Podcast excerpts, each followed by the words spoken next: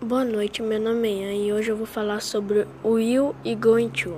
A língua inglesa, tanto will quanto going to, são utilizados para fazer referência a ações que ocorrem no futuro. A pequena diferença entre will e going to tem a ver, ver com a percepção que o próprio emissor tem sobre a mensagem que vai transmitir. É utilizado para fazer referência a uma ação futura que indica certeza ou que foi planejada. To é uma estrutura usada quando falamos sobre algo do, no futuro que temos quase certeza de que vai acontecer, ou seja, uma previsão baseada em fatos.